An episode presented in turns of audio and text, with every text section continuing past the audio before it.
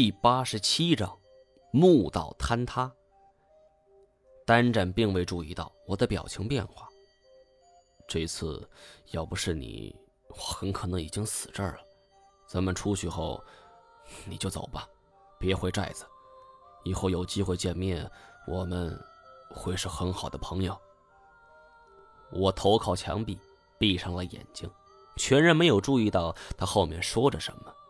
脑子里就像是过火车一般嗡嗡直响。我不能确定自己的假设是否就是真相，但是从族长对我的态度来看，这件事儿并不简单。我与族长素未平生，往日无怨，近日无仇，不可能他会故意来针对我一个人。还有叶欣欣，莫名出现在这儿，目的又为了什么呢？我睁开眼睛，看单战正在看我，勉强笑了一下。先休息一会儿吧，等一下我们就……我话没说完，就听“轰”的一声，整间墓道都跟着站立了一下，尘土和碎块像是下雨一般就泼了下来，蜀王妃的玉棺也被震出了条条裂痕。我俩赶紧卧倒在地，手臂护住脑袋。有人在炸墓道。这是我第一感觉。以往我经历过这种情况，而且很快就确定，这他妈是叶欣欣的杰作。这群人胆子也太大了，这么大动静，一定会把护林员招过来。这这道理，叶欣欣不是不懂。这种情况下还用炸药？难道说他们遭遇了大麻烦？我扭头一看，单战，他没经历过这种情况，趴倒在地。一时无措，也不知该如何是好。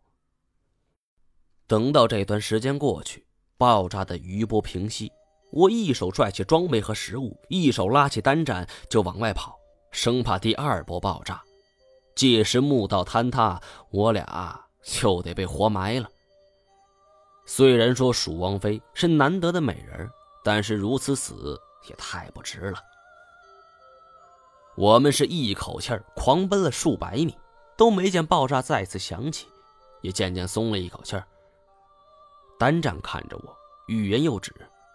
我说有话就说，没想单战主动说他想到爆炸之处看一看，这一点倒是出乎我的意料。单战说是因为乐瑶好不容易进来一次，想对乐瑶有个交代，而且魏长青不知踪影。很可能已经潜入蜀王墓室夺宝，所以才甘愿冒险去一看。我也是这么想的。叶欣欣不可能平白无故来这儿。乐瑶的家族若真是有长生不老的基因，那么蜀王也一定有着这种能力。再结合叶欣欣的野心，我断定蜀王墓中能吸引他们的宝物，一定跟长生不老有关。我们沿着芙蓉花海通往这爆炸声传来的方向走去。一路上，所见的不再是层层掩映的芙蓉花海，而是被砍伐的芙蓉花，残花败叶散落一地，像是一条厚厚地毯。花茎上到处都是刀砍的痕迹。刚才还难得的景致，再出来已经变了这副模样。就连我都不禁惋惜，但现在不是心疼的时候。我们加紧脚步，朝对面赶了过去。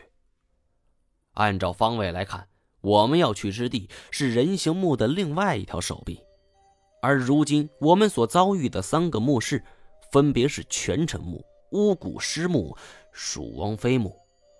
另外一处手臂的终点又会是什么呢？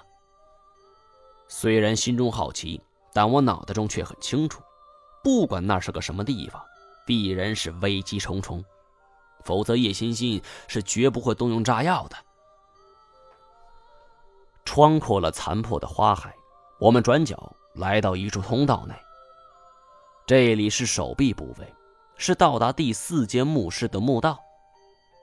这里两边的墓道上同样布满了人面的浮雕，每一张脸的眼眶都是空洞的。没有同人，看上去格外诡异。尽管爆炸余温尚存，但是乍一看，心头还是充满了阵阵寒意。我生怕叶欣欣他们就在前面，所以这一路走得格外小心翼翼。我们往前走了数千米，却花费了半个多小时。越往前走，这心就越来越悬着了，而所见景象也发生了变化。两面墙壁的人面浮雕，相比进入之时，似乎往外更突出了一些，仿佛墙里有着一个被困之人正在拼命往外挣扎。